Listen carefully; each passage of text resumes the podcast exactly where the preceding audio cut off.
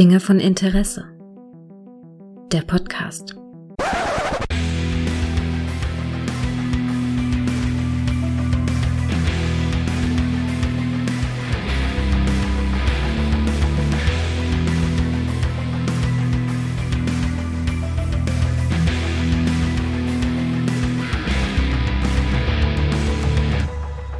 Und auf einmal hörte ich ein Klopfen, so als ob jemand ganz sanft an die Türe meines Zimmers klopfte. Hallo, herzlich willkommen zu einer neuen Folge von Dinge von Interesse, bei der ich mich einer, einer alten Liebe stelle. Und äh, diese alte Liebe ist The Crow aus dem Jahr 1994 und das tue ich nicht alleine. Dafür habe ich mir jemanden einge eingeladen, der tatsächlich ein, ich, ich konnte es kaum fassen, ein Erstseher dieses Films ist. Hallo Kai. Hallo Gregor. Gott sei Dank bin ich nicht deine große Liebe. ja, ich habe eben überlegt, ich habe tatsächlich noch, warte noch ab. War, gib mir noch ein Jahr. Ich bin dann, es dauert bei mir, aber es kommt dann irgendwann. Nein, ich habe äh, ja, ich habe hab überlegt, wie ich da rauskomme, als ich gesagt habe, große Liebe und dann in die Vorstellung überleiten wollte. Ich hab's, ich hab die Pause gemerkt. ja, die werden die Hörer auch merken, weil ich sie nicht rausschneiden werde. Nein, ähm, ich hörte, dass du tatsächlich The Crow, die Krähe, nicht kanntest. Das ist richtig. Ich habe den jetzt zum ersten Mal gesehen, also der ging komplett an mir vorbei. Also ich habe keine Ahnung, wieso. Es gibt auch keine Gründe, wieso ich den nie gesehen habe. Äh, es kam einfach nie dazu. das ist interessant, weil du ja auch so jemand bist, der so, also ich hätte dich jetzt auch jemals als jemand verordnet, der so Comic-Verfilmungen auch schon in den 90ern verfolgt hat ja nicht nur verfolgt, wir haben ja auch schon welche gemeinsam besprochen. Mhm. Ich meine, hier, wenn hier The Shadow und so ein Krams, äh, der ja auch, ich sag mal so stilistisch in eine ähnliche Richtung zumindest geht. Mhm. Ja, ähm, ja, aber der ist in dir vorbei. Mir war bis dahin gar nicht so richtig bewusst, dass es überhaupt eine Comic-Verfilmung ist, da mhm. ich die Vorlage auch überhaupt nicht kenne. Ah, ja, okay. Ja, stimmt, das ist ein Comic von James O'Barra, der hat das, ich glaube Ende der 80er hat er das, die Comic-Vorlage dazu geschrieben. Äh, dann ist halt 93 ein, ein Film daraus entstanden, der halt, das hast du sicher mitbekommen, sehr tragisch für den Hauptdarsteller geendet ist ist er tragisch geendet und ich frage oder ich habe mich hinterfragt, nachdem mhm. ich diesen Film jetzt gesehen habe, ob das vielleicht auch der einzige Grund ist, warum der Film überhaupt so gehypt ist. Ich kann mir es, es, spielt auf jeden Fall mit rein. Es wird mit rein, weil, also äh, Brandon Lee, der Sohn von Bruce Lee? Der war ja. in den frühen 90er Jahren, war er so auf dem Weg dazu, auf dem Weg dahin, Kinostar halt auch zu werden. Er hatte schon so zwei, drei, in zwei, drei Filmen mitgespielt, die auch schon einen gewissen Erfolg hatten und äh, sein Vater war gerade durch die Bruce Lee-Verfilmung Dragon the Bruce Lee Story ähm, wieder also ein aktuelleres Thema gewesen. Äh, was hat er vorher gemacht? Warte mal, genau, äh, Rapid Fire und Shadow in Little Tokyo und so. Also er hatte so ein paar kleine Filme gemacht, die aber schon erfolgreich waren. Und dann war das der Film, wo alle gedacht, gesagt haben, haben, damit wird er seinen Durchbruch feiern. Was auch so war, tatsächlich.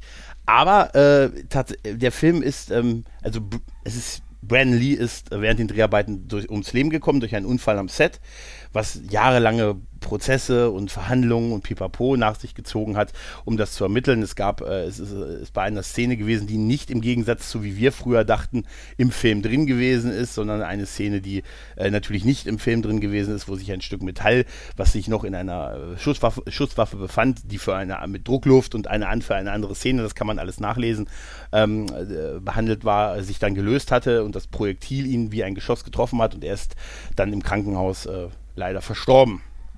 Und das hat natürlich, als der Film dann irgendwann fertig gemacht wurde mit super langer Verzögerung und so, hat das natürlich dafür gesorgt, dass dieser Mythos um so einen Film da, dadurch gestiegen ist. Und wahrscheinlich spielt das sehr stark mit rein, dass der Film ein, ein, ein Kultfilm geworden ist.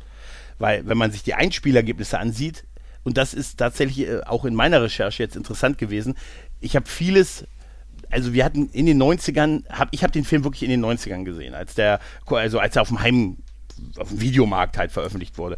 Und habe das in, in, meinem Freundeskreis war das mit einer der Filme, die wir immer wieder rauf und runter geguckt haben. Wir waren so diese Bubble, so wir kamen so von Braindead und Evil Dead und dann gingen wir über zu Filmen so unserer Zeit und das war sowas wie From Dusk Till Dawn und halt auch The Crow ne, und haben diesen Film halt gefeiert und rauf und runter geguckt. Und diese Tragik, die dieser Film hat, durch den Tod des Hauptdarstellers und dazu noch eine Geschichte, die den Tod der Hauptfigur ja komplett thematisiert. Äh, also tragischer geht's ja gar nicht mehr. Ne, das könntest du ja böse gesagt marketingtechnisch nicht besser machen. Also ganz böse gesagt halt. Ne? Und das hat für unheimlich viele Mythen damals gesorgt. Das war ja noch so vor Internetzeit. Und ich weiß, dass wir ganz viele Spekulationen hatten oder immer gehört, man hatte dann immer so gehört, es gibt diese Szene, wo er auf dem Tisch steht, am, äh, wo, wo die Bösen alle auf ihn schießen und er, dass das die Szene wäre, äh, wo, da, wo er gestorben ist und dann, dass das auch Absicht gewesen ist, dass es ein Mordanschlag auf ihn gewesen ist, weil es ja auch über seinen Vater so ähnliche Geschichten gab und so. Also das, das war schon, das hat diesen Mythos schon extrem stark befeuert. Also es wurde super viel darüber geredet. Aber wenn ich mir die Einspielergebnisse ansehe, was ich jetzt mal getan habe, war das nicht so spektakulär. Also im Kino so 50 Millionen, hat so 30 gekostet. Er hat sich danach halt gemacht, ne, durch tausendmal Veröffentlichung im Heimkinomarkt. Ich glaube, allein ich habe drei äh, physische Discs von diesem Film. Okay, okay, okay. Ne? Ja, also äh, wie ich so rausgelesen habe, äh, also die wirkliche Todesszene, die soll schon in einer sehr frühen Sequenz eigentlich passiert sein. Also man hat ja den restlichen Film dann eben auch hier digital irgendwo damit äh, Doubles äh, so ja. weitgehend fertiggestellt. Und äh, ich glaube, dass äh, der eigentliche Unfall schon passiert ist bei der äh, Todesszene, also als man hier Eric Draven äh, gezeigt hat. Also, also äh, ziemlich, also die haben ihn ja nicht der Reihe nach gedreht. Es waren noch ein paar Drehtage, aber es war jetzt nicht mehr ganz so viel, so, was, noch, okay. was mhm. noch zu drehen gewesen ist. Aber es muss halt, es ist halt die Szene, eine Szene gewesen, wo Funboy auf Eric Draven schießt, weil der Schauspieler Michael Marseille, der war auch der dann halt gegen den überwiegend am Anfang ermittelt wurde, weil er halt die Waffe abgefeuert hat, die das Projektil beinhaltete und er hatte aus Zeitlebens halt damit zu kämpfen, halt mit, äh, ne, mit, mit einem Schuldgefühl und so. Er ist freigesprochen worden, die sind soweit ich, das, soweit ich das durchschaut habe, sind die halt, ist es halt wirklich als Unfall deklariert worden. Hm, ähm, ja. Alex Procher, der Regisseur, hat danach auch jahrelang nichts mehr gemacht und hat auch nie wieder so richtig reingefunden. Also es gibt noch einen Film, äh, den ich von ihm ganz gut finde, das ist äh, Dark City, den hat er 98 gemacht. Der hat einen ähnlichen Stil wie The Crow, aber ansonsten gut, iRobot kennt man noch. Ähm, aber dann, dann hört es auch schon so ein bisschen God of Egypt, äh, ja, fand ich nicht so besonders toll. Und Knowing nee, die Zukunft so. endet, das ja. ist, glaube ich, dieser äh, Nicolas Cage-Film äh, mit die Erde. Ja, ne? genau. Ne? Ja, genau. also es waren alles nicht mehr so tolle Sachen, aber halt, der hat halt auch zeitlebens, ähm, und ich habe mal einen Audiokommentar gehört, wo er auch darüber geredet hat, dass er halt wirklich sich das irgendwie, also dieses Trauma also nie so ganz überwunden hat, dass das halt damals auf dem Set passiert ist. Und vielleicht, um da auf deine Frage zurückzukommen, wahrscheinlich hat es, ähm, es hat zumindest dafür gesorgt, dass dieser Film auf ewig auf, ähm, auf Gothic und äh, Grufti-Partys und äh, in dem Umfeld ist er mir auch überwiegend immer wieder begegnet. Exzessiv, tatsächlich. Ja, und, ähm, ja, ist mir auch aufgefallen. Also ja. ich dachte direkt so, oh, so ein Gothic-Look die ganze Zeit über Film. Also sehr, sehr düster auch. Ja, äh, und das mag okay. ich auch am Film. Also ja. äh, so diese Optik und eben auch diese Darstellung äh, hier, äh, Drogen, Prostitution, Mord, Dreck und dieses alles, also so total schmutziger, runtergekommene äh, Kram alles hier. Ja, das hat mir gut gefallen. Ja, das ist halt, weil es unser Leben darstellt, weißt du? Das, das ist so halt, ne? So, so ist das. Ja, genau. Man ist es ja gewohnt, die ja, Ansicht. Ist, ja, ja, man, ist es ja, man ist es ja gewohnt. Aber ich kann dir sagen, wirklich, äh, so in, in meiner Friend-Bubble habe ich ja dann halt auch immer gedacht, dass irgendwie jeder diesen Film kennt, der so in den 90er Jahren Kinofilme geguckt hat oder so. Dass der total verbreitet und beliebt ist. Und wie gesagt, zig Versionen habe, nenne ich hier meine eigene DVD, eine Blu-ray, irgendwie eine 25 Jahre Jubiläumsbox. Und ich habe auch wirklich, ähm, und, und wir haben uns auch in den 90ern, wir sind, glaube ich, ein Jahrzehnt mit dem Ding, zu, mit diesem Kostüm zu Halloween gegangen oder zu Fasching. Damals hat man ja zu unserer Jugend noch kein Halloween so gefeiert. Da war es ja eher, dass man dann zu Fasching ne, oder Karneval mm, dann ja, das richtig. anhatte. Das war, das war so weit verbreitet damals, dass sogar Source Park sich mal drüber lustig gemacht hat. Da gibt es eine Source Park-Folge, wo, der, wo Satan zu Halloween einlädt. Der verbietet den Leuten, als The Crow zu kommen. Er sagt, falls einer von euch als The Crow kommt, ihr tut das nur, um Weiber abzuschleppen. Lasst das. Er kommt dann allerdings selber als The Crow verkleidet. das ist so, so ein bisschen der Gag. Und äh, um, ja. um, um, um kleine Schmankerl zu machen, Kai, ich habe äh, dir gerade auf, äh, wenn du dein Handy zufällig griffbereit hast, äh, wirst du in dem äh, in unserer äh, Telegram-Chat wirst du ein Foto vorfinden, ein Foto eines Polaroids tatsächlich. Und der Typ links mit dem weißen Gesicht und der Träne, das war ich 1999. Oh wow, ja, okay, krass. Du siehst da drei Typen, du siehst da drei Typen, die sich alle drei als The Crow verkleidet haben, auf dem Weg ja. zu einer, äh, ja, zu einer Weihnachtsfeier, äh, zu einer äh, Faschings-Karnevalsveranstaltung. Hoffe ich, vielleicht waren wir auch nur so unterwegs, kann natürlich auch sein. Ich weiß, dass es, ich habe extra noch meinen mein Kumpel Andi angehauen, Grüße, der wird das auch hören, ähm, der hatte, der hat das Foto, das ist der mittlere, der hat das Foto auch äh, bei sich tatsächlich noch in einem, ähm, in einem Fotobuch und er hat es mir abfotografiert. Ist doch toll. Wow, oder? super. Ja, äh, wird das ins Internet kommen? Ja, oder? da muss ich, da muss ich, äh, muss ich beide noch fragen, die auf dem Bild drauf sind. Okay. ich muss sagen, ja? Hier ähm, auf der rechten Seite, der sieht sehr authentisch ja, aus. Und das war auch ja. unser Problem. Der Kollege, der, der gute Freund, der war, der war der Typ, der bei dem es auch am besten ausgesehen hat, weil er sehr, weil er eh schon so von der Statur und den Haaren, die Statur und die Haare dazu hatte. Äh, bei mir siehst du eher der traurige Clown. Ich sah tatsächlich eher so aus wie die Krähe im, vielleicht, vielleicht mit Goodwill im dritten Teil. Weißt du? Mit ganz viel Goodwill. ne? Aber du siehst, äh, ja, ne? 99, 22 Jahre her. Da war, ne? also wir haben das, wir haben diesen Film äh, total gefeiert. Halt und ja, ich muss sagen, 100 Mal gesehen. Du siehst ein bisschen aus wie so ein ganz, ganz schlechtes Toss-Stunt-Double. ja, ja. ja, man merke die fancy Kette auch, ne? Also das ist, aber tatsächlich hat dieser Film total viel zu diesem Look äh, beigetragen. Halt die, die Mäntel hier, diese, dieser, die äh, überhaupt schwarze Klamotten, dieses ganze grufti Leder-Ding-Look. Ähm, auch hier den äh, Tony Todd spielt ja mit. Da hast du dich sicher auch gefreut, Tony Todd zu sehen. Ähm, ich habe mich so, nicht nur bei Tony Todd gefreut, ja. Der hat, ach ja, stimmt, das bei Ernie Hudson. Stimmt, bei Ernie Hudson. Vielleicht auch ein bisschen bei Michael Wincott, die alle Rollen in dem Film haben, den kennt man ja auch. Aber ja. Tony Todd trägt so einen Ring in dem Film, der, der was aussieht wie so eine Kralle. Weißt du, das war auch eine ja, ganze Zeit genau. lang für alle, die, die in den 90er Jahren oder die frühen 2000er Jahren noch den Extra-Katalog kennen. Das war so ein Gothic-Katalog. Das war, wenn man irgendwann mit dem EMP-Katalog fertig ist und dann gesagt hat, ja, mal ein bisschen, das bin ich auch ein bisschen traurig. Und dann ne, hat man den Extra-Katalog bestellt. Und da haben wir natürlich auch, haben wir natürlich auch Mäntel bestellt und dieses ganze Zeug. Und das ist auch so aus der, ja, ja, mein Gott, siehst du, wir waren auch, gehörten auch zu denen, die gesagt haben, ah, so ein gutes The Crow, äh, kost, äh, ähm, ja, ich habe also auch gecosplayt, kann man tatsächlich sagen. Aber ist lange her, ne? Ja, ich bin ja erst äh, kürzlich irgendwo so in die äh, Schmink, Umkleide, äh, Kostümierungsphase eingestiegen. Mhm. Man konnte es kürzlich auf Twitter sehen. Ja, ja, ja. Also, vielleicht kann man es demnächst noch mal in einem Livestream sehen. Ja. Ja, ja, ja, ja. Je nachdem, wann du die Folge veröffentlicht, vielleicht ist der dann auch schon wieder gewesen. Naja, gut. Naja, das ist, das immer diese zeitlichen Paradoxon. Ja. Richtig, richtig, richtig. Ja, ähm, ansonsten zu den, zu den Darstellern noch ähm, kurz zu sagen, genau, also wir haben Brandon Lee, der Eric Draven, der die Krähe halt spielt. Wir haben Ernie Hudson, Mr. Winston Zedmore, der Sergeant Albrecht spielt. Das ist einer der Polizist, der Polizist, der die quasi die Mordermittlung ähm, halt äh, nicht aufgegeben hat. Michael Wincott spielt Top Dollar, den, ich weiß gar nicht, ob der übrigens einmal Top Dollar in dem Film genannt wird. Das habe ich, hab ich letztens gefragt, ob der wirklich so genannt wurde in dem Film. Mr. Dollar. Zumindest hat er keinen richtigen Namen. Ja, meine ich nämlich. Ja, aber genau, Top Dollar. Ja. Mr. Dollar. Hier ist einer Mr. Dollar, ja. Mr. Michael Top, Win ja, ja. Michael Wincott, den kennt man auch aus ganz vielen Filmen. Ja, Alien, Alien 4 beispielsweise. Der hat hier bei The Doors uh, Strange, Strange Days geboren am 4. Juli. Der, dem Robin Hood Film mit Kevin Costner. Also der hat ganz, ganz viele Filme in der Zeit gemacht. Der ist also quasi der, der Big Bad in dem Film. Ähm, dann wäre noch bei Link als Myka zu äh, nennen, die halt, man kennt sie halt auch als Darsteller, die spielt halt so ein bisschen seine, seine Zwillingsschwester, was auch quittiert wird mit dem Satz, wie sie ist seine Schwester. Ja, ja die genau. Mut, die Tochter meines Vaters. ähm, genau, Tony Todd spielt den ähm, Captain, der, der den Kumpan Nummer 1, könnte man sagen. Ja, mit dem Namen Crange. Ja, genau, ja, mit dem Namen super, Crange. Super Name. Und dann, ja. ansonsten sind halt, haben wir halt noch so Leute wie Darla oder T-Bird, also das sind so Skank, alles so. Die, also die meisten Darsteller kennt man von irgendwoher. Die Besetzung war schon, schon ganz gut so für 90er-Jahre-Stuff halt, ne? Viele von denen haben danach halt wirklich noch Filme und Serien gemacht, also das ist jetzt schon kein unbekannter Cast. Das kann man mit Fug und Recht sagen. Genau.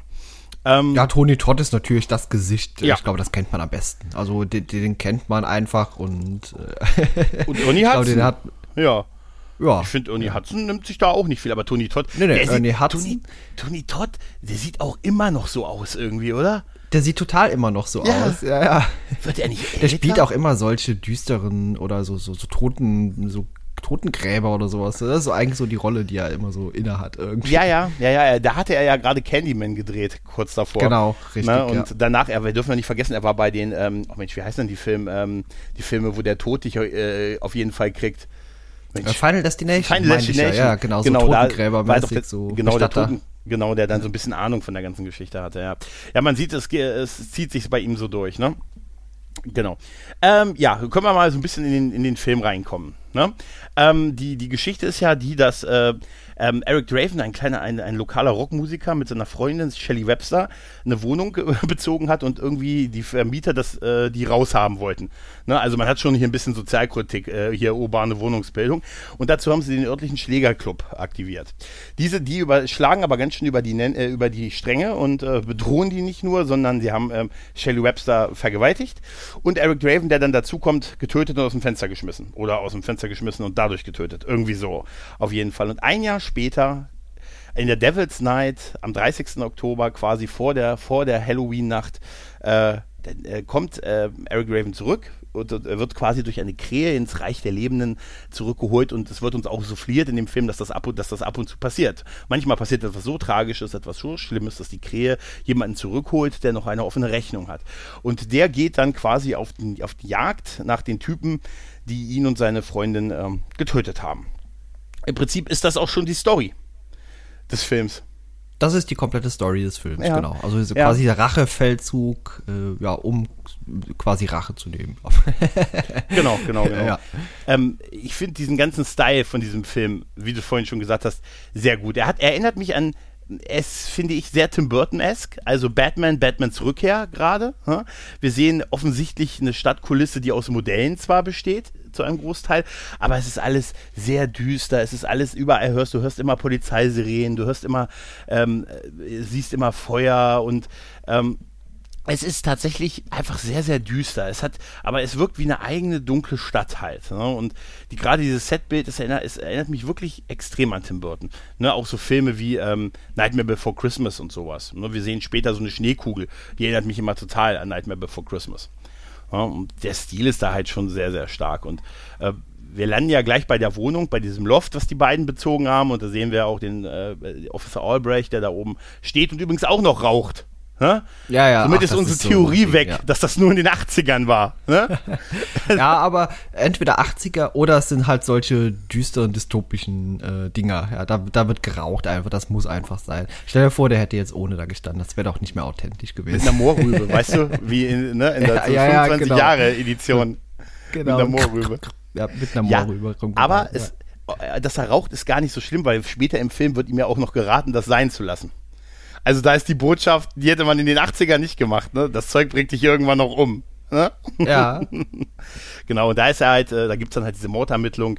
Ähm, und das ist im Prinzip der Sprung ein Jahr zurück halt. Ne? Wir lernen da Sarah kennen, die irgendwie äh, bei den beiden so ein bisschen gewohnt hat, die zwar eine Mutter hat, die drogenabhängig ist, aber die haben quasi die Sarah so ein bisschen als ihr Mündel aufgenommen oder sie, sie verbringt halt bei ihnen so ein bisschen Zeit. Und äh, da sehen wir gerade auch den, den Abtransport von, von Shelly und, und von Eric. Äh, da ist eigentlich schon klar, für die beiden ist es so ein bisschen das Ende. Ne? Und ich finde das sehr, sehr stark gespielt. Ich finde auch diese letzte Szene, wo Ernie Hudson da mit Sarah im, in, der, in der Straße steht, wo die, wo die Polizei der Rettungswagen abfährt und so. Ah, es ist schon, das ist schon so eine Gänsehautszene bei mir. Ja, also die ist wirklich sehr gut gelungen. Also das habe ich auch gefunden. Äh, anfangs muss ich sagen, sind die Bildwechsel mir noch ein bisschen äh, suspekt gewesen. Oder auch mhm. so dieses ständige Flackern und so. Da musste ich mich auch ein bisschen dran gewöhnen. Aber es wurde im späteren Verlauf auch deutlich besser im Film. Mhm. Ja, es sind so in den Rückblenden vor allen Dingen, ne, was genau, man sieht, was passiert ist. Ja, auch der Besuch auf diesem Friedhof. Ich meine, dieser Friedhof, wo die beiden nebeneinander diese Gräber haben, ne, das ist, das ist, was ist das für ein Friedhof? Also das ist so Gothic, mehr Gothic geht ja gar nicht mehr. Weißt du, da kannst du sofort, weiß ich nicht, La, Immor La Immortelle oder so draufstellen. Ne? Und, äh, oder früher unheilig und sofort einen Videoclip drehen. Ja, ganz genau so sieht das aus, ja. ja, es ist halt alles wirklich, also ich habe mir gedacht, dafür, dass es ein ein Jahr altes Grab ist, sieht es aus, als wenn es da irgendwie 80 Jahre liegen würde halt, ne? Das ist halt Mindestens, wirklich. Ja, ist auch komplett, da hat sich niemand drum gekümmert, ist einfach total runtergekommen. Ja. ja, das ist aber genau das, was du sagst, es äh, hat, hat sich niemand drum gekümmert.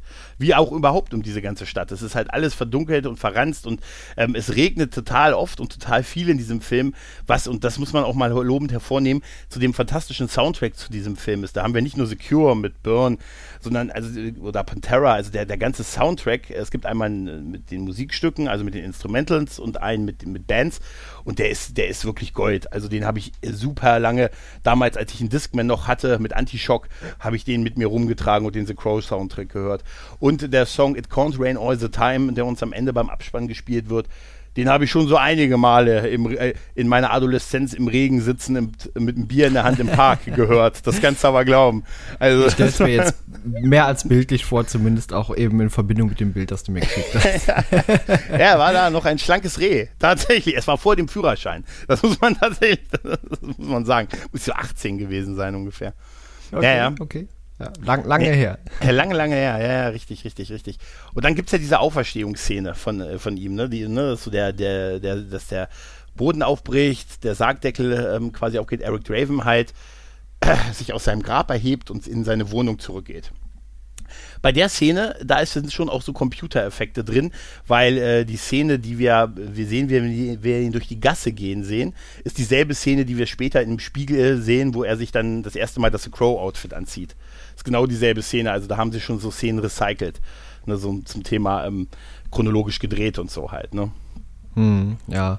ja, da ist mir auch einiges aufgefallen, äh, wo ich zumindest der Meinung war, du hast ja eben schon gesagt, Modelle, man hat sehr viel mit Modellen hier gearbeitet, mhm. vor allem wenn man so die Stadt von oben zeigt, da, das ja. ist sehr offensichtlich. Ja. Und die, die äh, ja, auch verschiedene äh, Fähigkeiten, äh, verschiedene, ähm, ach, was spreche ich da, verschiedene äh, Ansichten einfach. Ja, ja. ja. Ja, aber das, das hat irgendwie was. Das hat so einen Style, wenn du das so, du kannst es ja schwer in echt darstellen, halt so abgeranzt. Und da war schon die Idee mit der Mischung aus Ideen, äh, mit, aus der Mischung mit Modellen und Computereffekten schon, glaube ich, die richtige Entscheidung. Ja. ja, es ist halt äh, was komplett Besonderes. Also ich sag mal so, ja. Also ja. es ist sowieso sehr mutig, dass man damals hier also auf CGI äh, zurückgegriffen hat. Das war gerade noch in äh, Kinderschuhen, die, so ja. die Technik und alles.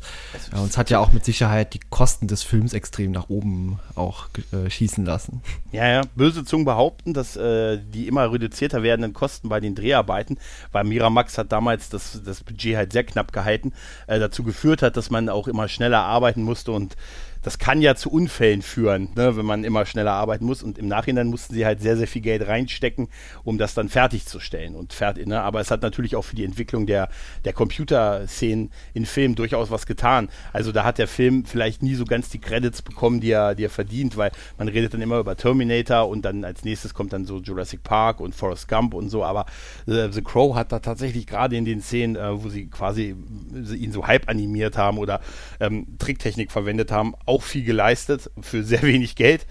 Und hm, da kriegt es manchmal nicht die Props, die er verdient. Ne? Ähm, ich habe mich gefragt, äh, als er aus dem Grab rauskommt, hat er ja diese Szene, er ist ja so desorientiert, ne? Und versucht dann erstmal in seine alte Wohnung zu kommen, die offensichtlich immer noch leer steht nach einem Jahr. Also da habe ich mich gefragt, so heiß kann dieser Wohnungsmarkt nicht umkämpft sein. Weißt du, nee, weil nee, eigentlich nee. haben sie die ja raushaben wollen, weil sie die Wohnung haben wollten. Vermutlich doch, um sie jemand anderem zu vermieten. Aber gut, so, wenn da so ein Mord passiert, wer will schon in ein Mordhaus ziehen? Ne? Ja, das, ja. ja. Äh, ich muss sagen, das äh, ist mir hier ähm, kürzlich auch mal untergekommen, dass jemand nirgendwo einziehen wollte, wo jemand gestorben drin ist. Also im mhm. Haus, Wohnungen und so. Und das passiert eigentlich natürlich deutlich häufiger. Also ich, ja, klar. in den meisten Wohnungen sind irgendwelche Leute mal ja. irgendwann gestorben, wenn die schon älter sind. Von daher ja. lässt sich das, glaube ich, überhaupt nicht vermeiden. Ja. Das wundert mich auch immer. Also es kommt ja auch, ist ja auch ein Unterschied. Ist da jemand jetzt einfach eines normalen, natürlichen ja, Todes gestorben? Oder ist da, weiß ich nicht, oder hat man, oder ist der Arm immer noch nicht gefunden worden? Weißt du? Genau. Das ist ja schon ein Unterschied. Ne? Aber äh, grundsätzlich, wenn man sich anguckt, wie alt im Durchschnitt die Häuser sind, wir leben alle in Häusern, in denen schon Leute mal gestorben sind. Ja? Natürlich, ja. ja. Aber was wir so ein kleines bisschen übersprungen haben, wir mhm. haben doch auch die äh, Sarah hier, dieses junge Mädchen schon gesehen. Ja die ja. dann immer auf den Friedhof auch kommt und hier mhm. äh, ablegt. Genau, sie, sie spielt ja später noch eine wichtige Rolle im Film. Ja, stimmt. Sie spielt sogar in der Fortsetzung. Da kriegt sie sogar ein bisschen Charakter noch mehr. Ja, sie hat auch zwischendurch, ja. trifft sie auf, ähm, auf Officer Albrecht, mit dem, von dem kriegt sie ja auch noch einen Burger ausgegeben. Einen Hotdog, einen richtig guten amerikanischen Hotdog. Ne? Genau ja, auch äh, bei, bei Eric Dravens äh, Ankunft quasi in seiner Wohnung ist halt auch wieder so das Typische, weißt du, er war ein Jahr im, im, ähm, im Sarg quasi, aber gut, dass er halt als Mensch da wieder hergestellt ist, Klar, Oberkörper frei, aber Hose an. Gut. Musste. Ey, es ja, halt, ja. Man muss es halt so filmisch darstellen halt, ne? Und, äh, und in diesem, und in der Wohnung durchlebt er dann halt in diesen Flashbacks, die du schon erwähnt hast, das, was da alles passiert ist, ne? Mit der, mit der Vergewaltigung seiner Freundin, dass er da dazugekommen ist, dass er dann äh, mit einem Messer niedergestochen wurde quasi und dann aus dem Fenster geworfen wurde und lebt das komplett nochmal nach, auch das Erschießen von ihm. Er wird ja auch noch, er wird erstochen, erschossen und aus dem Fenster geworfen. Also, ich muss ganz ehrlich sagen, dafür, dass die Bude ein Jahr leer steht, waren die eine komplette Fehlinvestition. Absolut. Also, also jetzt mal, was das wieder kostet. Ne? Aber ich finde diese Szene so großartig, wo er dann da so äh, quasi in dieser Kreuzigungsposition steht und so dieses, äh, dieses ähm, Durchschießen durch, nochmal erleidet und als Höhepunkt rennt er ja dann auf das Fenster zu, was übrigens auch immer noch nicht repariert ist und schwingt sich dann quasi hoch. Und dann siehst du ja diesen Shot von oben, wo so Regen auf ihn fällt ne? und er so aus dem Fenster rausgeschwungen ist und dann wieder rein in die Wohnung schwingt, auf seine Hände guckt, weil er hat ja auf die immer auf das, in das zerbrochene Glas gegriffen und seine Hände heilen. Ne? Und das ist sehr stark, finde ich. Ja, das ist auf jeden Fall eine sehr starke Szene. Ja, die hat mir auch sehr gut gefallen. Ja, ja auch diese ganze Darstellung, wie du es gerade beschrieben hast, auch das äh, muss man einfach gesehen haben, auch um sich das vorstellen zu können. Ja, ja, ja. Wir zwischendurch haben wir ja immer noch so ein bisschen, lernen wir ja so ein bisschen seine Peiniger noch kennen. Hier die ganze Gruppe, die ihn da, die sind immer noch irgendwie zusammen, arbeiten ja für Top Dollar und die sind da irgendwie zusammen saufen und spielen dann so ein, so ein Feuert sie ab, feuert sie ab, feuert sie ab. So ein, die bereiten sich auf die Nacht des Teufels vor. Das ist die Nacht vor Halloween, wo man irgendwie alles abfackelt. Ja, das scheint, ich hoffe, das ist eine Erfindung für den Film. Eigentlich ist es eine, wie eine Purge-Nacht, auf was die sich da vorbereiten, oder? Ähm, ja, schon. So ein bisschen Art. schon, ja. Ja, ja. ja. Ähm, Eric Draven hat ja dann noch so Flashbacks in der, ne? Dann sehen wir auch so ein paar kleine Rückszenen, also Rückblenden auf seine, auf die Beziehung, die er hatte. Also wo die beiden, das ist irgendwie so niedlich, weißt du, wo die so am Kochen waren und wo sie zwischendurch auch mal Weißt ja, du? Genau. Also ja. erwachsen wie ich bin. Ne? Und das ist, das ist irgendwie, man hat dann sofort, so sagt man sich, oh nee, das ist total tragisch und so. Und auch wenn er dann so diese Maske, die sie dann, sie hat ja diese, diese Clownsmaske dann mal auf und er streichelt dann so über die Maske, die auch da noch am Fenster hängt. Also, wie gesagt, ein Jahr ist es offensichtlich der Tatort nicht entsiegelt worden. Und dann halt äh, zieht er sich halt sein, sein Rockstar-Kostüm quasi an halt, ne? Zu äh, wirklich geiler, zu geiler Mucke und äh, ne, er zieht sich dann halt, ne, diese Lederhose an, die ich auch mal versucht habe zu bekommen, aber nie in eine gepasst habe. ähm, ne, dieses, dieses Shirt und so und streichelt dann noch die Katze. Ich hoffe, es ist nicht mehr die Katze, die da jetzt ein Jahr gewartet hat. Vielleicht aber schon. Es soll wahrscheinlich die Katze sein, die die hatten. Und äh, geht dann halt auf, die, auf das Fenster zu und der, die, der Musikscore, es knallt aus den Boxen. Wir sehen die Krähe, die auf seiner Schulter landet und wir sehen einen Kamerazoom, eine Kamerafahrt, die rausfährt. Äh, in der Stadt-Setting und er steht in dem zerbrochenen Fenster mit der Krähe auf, dem, auf, der, auf der Schulter. Sieht das geil aus für 93, oder?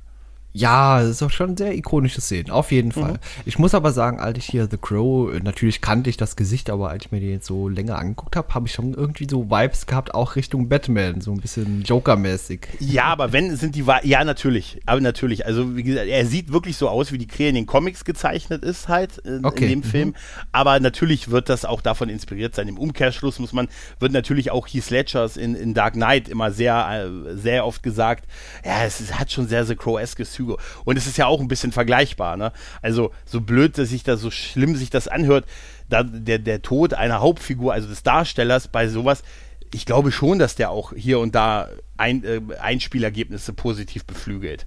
Ne? Sei es Paul Walker bei Fast and Furious 7, der plötzlich eine Milliarde eingespielt hat, oder ähm, Heath Ledger in Dark Knight gute Filme, definitiv. Gerade Dark Knight, großartig, aber es wird schon, es hat einfach eine noch tragischere Komponente, gerade wenn es dann auch noch so eine ikonische Rolle ist.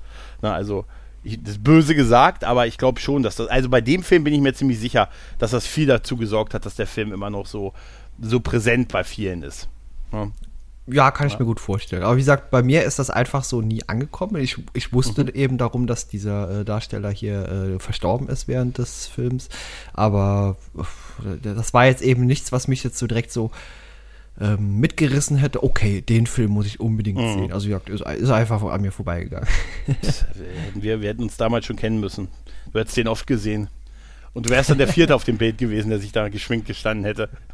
Vielleicht, wer weiß. Aber ich bin eigentlich so ein absoluter Gegner oder war es bis vor, äh, vor kurzem. Mann, Mann. Also von. Äh, ich, ich, ich, mag keinen Fastnacht, ich mag, mag nein, überhaupt also keinen also, äh, Verkleiden und so. Ich auch nicht, absolut nicht. Äh, ich bin auch, ich bin auch nie, überhaupt nicht der Verkleidungstyp und Cosplayen ist auch nicht meins. Und ich, ich bin ziemlich sicher, dass dieses Foto, dass das aus anderen, dass wir wirklich einfach The Crow-Bilder machen wollten. Ich glaube nicht, dass da Karneval oder so war. Weil, äh, okay, okay. also ich glaube, dass das, ich sage nur, dass man das, wenn man sich verkleidet hat, dass das so ein zu der Zeit sehr beliebtes Kostüm halt gewesen ist. So um diese, um die 90er, frühen 2000er Jahre rum halt. Ne? Und, äh, und ich glaube, dass wir wirklich, ich meine mich zu erinnern, dass wir einfach gesagt haben, ja, wir machen mal Bilder mit hier so, wir, wir schminken uns mal. und machen eine Band. Wir nennen uns Kiss. Wir nennen uns The Crows. Ja, bei Kiss habe ich mich immer gefragt, wie der sich, der die Katze bekommen hat, wie die den überredet haben. Und dann machen wir dir noch ein paar Schnurrbärte. Weißt ja. du? Schnurhaare. Ich habe ja noch ein paar äh, kannst du dir ankleben. ja, ja, ja. Und dann kommt tatsächlich äh, so ein paar Sachen, die sich im Prinzip wiederholen. Er fängt mit der Jagd an, er fängt an mit Tintin. Tintin ist auch halt das erste Mordopfer, der dann halt, äh, den sehen wir dann noch, dass er in einer, in einer Pfandleihe versucht, noch ein paar Sachen loszuwerden und dann wird er von ihm in der Gasse halt quasi überfallen. Dann kämpfen die beiden ein bisschen miteinander und äh, wir erleben dann auch, ähm, Tintin ist der Typ, der ihn mit den Messern, also der tatsächlich auch der erste war, der auf ihn losgegangen ist, ne? Weil das Messer hat äh, Eric Draven, als er die Wohnung betreten hat, zuerst getroffen getroffen. Somit ist auch die Reihenfolge so ein bisschen gesetzt. Und ähm, er, er, sticht ihn ja, ne, weil er merkt, er kann ihn nicht töten. Und äh, da ist ja auch der ikonische Spruch: Mordopfer sind wir das nicht alle. Ja, und, ja. Äh, ja, und da sehen wir auch das erste Mal dann am, am Tatort von Tintin ähm, quasi das, ähm, das Crow-Zeichen, das äh, mit Blut an der Wand. Ne? Und von Tintin hat er auch den Mantel her übrigens. Wir aus dem Extra, da er von Tintin. Ja, ja, Ernie Hudson entdeckt das ja auch später eben. Also hier ist äh, Sergeant äh, Albrecht äh, und hinterfragt ja eben auch, was das soll mit diesem ja, genau. Vogel. Genau. Was ist denn das? Was ist denn das für ein Specht, den ich da oben sehe? Ja, genau. Das, wär, das muss schon was Ikonisches sein. Na, Eric Draven ist ja dann auch, äh, geht ja dann auch bei dem eben schon erwähnten, ähm, ja, wie, wie, nennt sich denn das? Hm, Ah, was habe ich denn eben noch gesagt, was der ist? Äh, macht so einen Pfandleier, oder? Ein Pfandleier, ein Pfandleier, genau. Pfandleier, ja. ne, äh, bei dem kommt er rein, bricht durch die Scheibe. Ne, er hatte ja schon zugemacht und so und zitiert das von mir vorhin. Äh, rezitierte Gedicht ne, und äh, will von ihm halt wissen, was das für Kollegen von Tintin sind, wo man die Freunde von ihm findet. Und äh, äh, das verrät natürlich auch der Pfandleier auch, ne? der dann auch mal so schön mit der Hand ne, an, seinem, an seiner eigenen Theke, wie er festgetackert wird. Da gibt es auch diese Szene, diese, diese Kiste mit den Ringen, fand ich, die Szene finde ich auch krass. Wenn er sich diese Kiste nimmt und da sind irgendwie Ringe, Eheringe, also oder Verlobungsringe, die halt beim Pfandleier gelandet sind. Und Eric Draven nimmt die und hat dann bei jeder irgendwie so ein Flashback, was da passiert ist und so. Ne? Und das sind ja überwiegend auch Verbrechen ge gewesen, die da passiert sind. Und damit wirft er auch auf den, auf den, auf den Pfandleiher und sagt, jedes dieser Leben, jedes dieser Ringe hat ein Leben gekostet und du hast geholfen, es zu zerstören. Und, so. und äh, ja, er bekommt dann halt seine Info, ne, wo die alle abhängen und so und äh, wo er da hingeht, also ne, dem und dem Club und der Funboy wohnt genau sogar darüber und so und dann geht er noch, nicht ohne sich noch beim Rausgehen ein bisschen bedrohen zu lassen, quittiert das aber mit einem, riecht es hier nicht nach Benzin? Geht raus, ja. schießt rein und die ganze Pfandleihe explodiert. Der Pfandleiher kommt noch raus, man sieht noch, wie der in die Gasse gesprungen ist. Der hat sich irgendwie mit dem Messer mit der Hand da losgemacht und so. Und, aber auch diese ganze Szene ist auch echt so over the top halt, ne?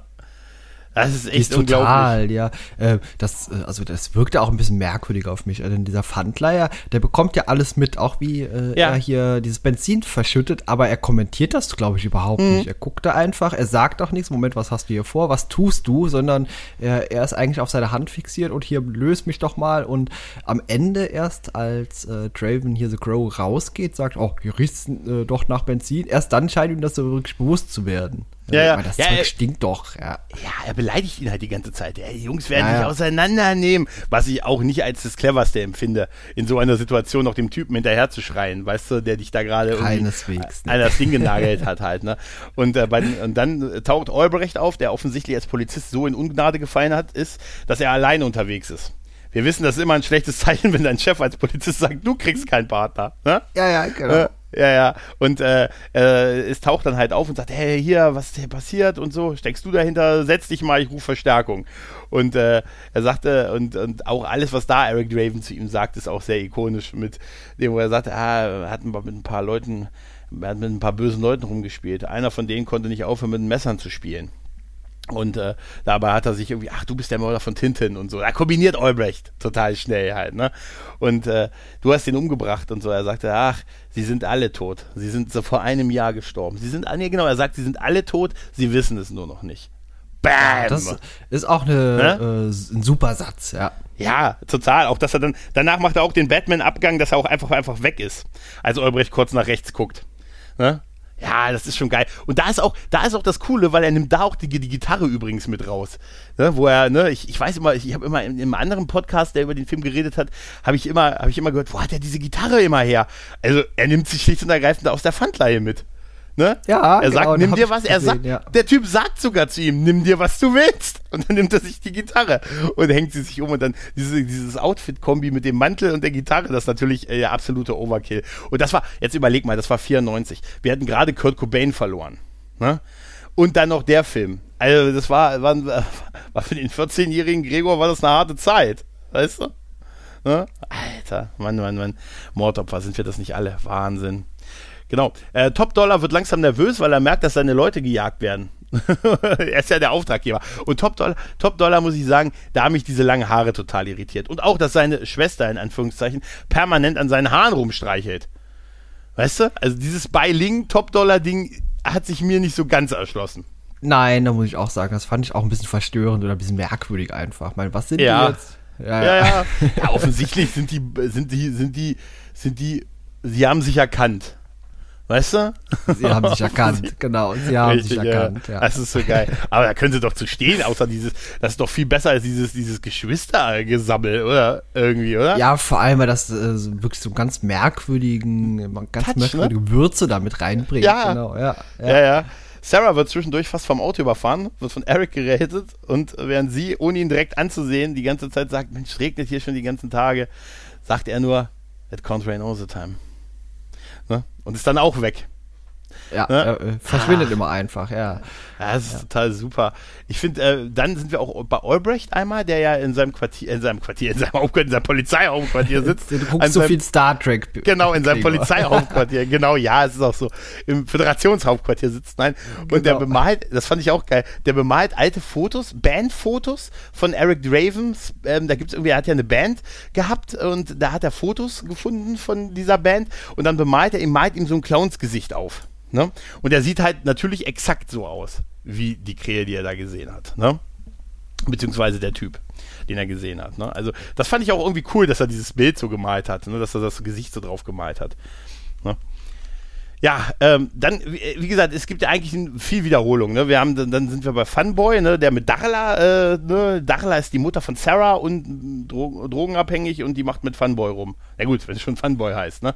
Und, ja, äh, es ja, ist Funboy, ja, ja. Die wohnen halt überall, ne? Und Eric kommt da halt rein, da gibt es dann halt auch diese Erschießungsszene und auch da, äh, er tötet ihn an, mit einer Überdosis Drogen halt. Ne? Und ähm, da, da gibt es auch eine tolle Szene von ihr ja. selbst, als die Drogen dann quasi aus ihr rausgesaugt ja. werden und äh, er ihr auch sagt, hier kümmere dich mal um deine Tochter, die streunt hier auf den Straßen rum und der geht's nicht so gut. Genau, er sagt ja. zu ihr, äh, Mutter ist das Wort für Gott in den Augen der Kinder dieser Welt. Ja, als er krass. ihr die Drogen quasi aus dem, also durch, durch den Griff, den er macht, die Drogen quasi aus der, aus dem, er scheint übrigens sehr weit gefasste Kräfte zu haben. Ne, muss man natürlich sagen. Also eine seiner Kräfte sind Unsterblichkeit und er kann offensichtlich schnell entgiften. Ja, ja. Wunderbare Fähigkeit, ja. Ja, ja. Aber auch diese Sache, ich muss ganz ehrlich sagen, wo, wo Funboy erst sich über ihn lustig macht, dann auf ihn schießt und er auch dieses, er wird von zwei Kugeln getroffen, geht weg und lacht dann und dreht sich um und au, au und lacht dann so in die Kamera und guckt dann durch das, das Loch in seiner Hand, wo er Funboy ihm reingeschossen hat und das schließt sich so langsam. Man sieht ja heute, dass das halt offensichtlich, dass er da halt hinter einem, hinter einem gefakten Arm halt gestanden hat und runtergeguckt hat. Das passt nicht so ganz von der Körperhaltung, aber es ist halt sehr, sehr cool und er erzählt halt auch diesen, diesen Witz mit Jesus, mit den, ne, kannst du mich bitte oben mal festnageln, ne? Und pipapo, er erzählt noch diesen Witz, diesen furchtbar schlechten Witz. Der schlechteste halt, ne? des ganzen Films. Ja, ja, ja, total, total. Kannst du mich bitte mal festnageln? Genau, und äh, er tötet ihn halt mit einer Überdosis Drogen. Und das ist tatsächlich, und jetzt muss ich, und da, da hasse ich mich selbst jetzt ein bisschen für, aber moralisch gesehen ist er auch genauso schlimm wie die Typen. Weil er kommt zurück, um sich ja zu rächen, aber er könnte sie auch im Böse einfach töten. Aber was er macht, ist zum Teil sehr sadistisch und er jagt sie ja richtig. Ne? Also klar, es ist eine Rache-Story. Es ist wahrscheinlich die Rache-Story überhaupt. Aber man muss natürlich auch sagen, er, er macht sich er macht sich auch nicht leicht, sie einfach nur zu töten, sondern er macht ja wirklich ein Riesengewese darum, um sie zu töten halt, ne? Ja, schon, aber da ist auch so ein kleines bisschen Kritik von mir, denn irgendwie nimmt der Film nicht so richtig Fahrt auf. Es sind immer nur diese Aneinanderreihung von äh, gut gemachten Szenen, ja, also diese äh, Jagd- und Mordszenen und Rache-Sachen schon, aber irgendwie kam der für mich auch nicht so richtig aus dem Quark, der Film. Er hat nicht so viel Story, dafür ist er eigentlich fast einen Tacken zu lang. Und gerade diese Jagdszenen, das, das ist natürlich, das wiederholt sich halt sehr stark. Ne? Aber ich weiß, es, es wird eine Szene geben, die, die, da könnte ich mir vorstellen, dass du sie magst. Ich sage nur Ernie Hudson ohne Hose, aber mit Polizeihut auf. Trägst du ja. die auch zu Hause?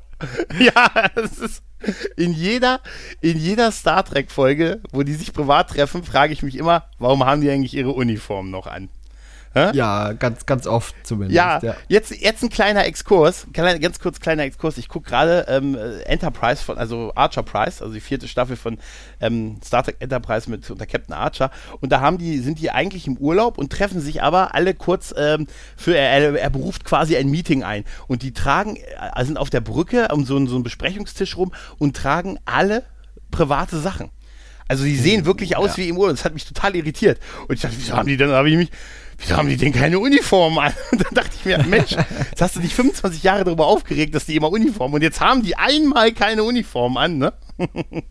Nein, ähm, da ist es aber wirklich äh, schön, weil er besucht Olbrecht ja zu Hause, holt sich ein Bier von ihm und äh, sagt, äh, weil er weiß, er ist irgendwie, äh, er war dabei, wie es mit Shelly weitergegangen ist. Also Shelly ist ja nicht gestorben, so wie er sofort, sondern ne, sie ist ins Krankenhaus gekommen und hat etliche Stunden noch äh, mit dem Tode gekämpft und ist dann äh, irgendwann gestorben. Und ähm, da bietet Olbrecht ihm ja auch den Polizeibericht an, wo ich mich wieder frage, offensichtlich können die Dinger ohne Probleme mit nach Hause genommen werden.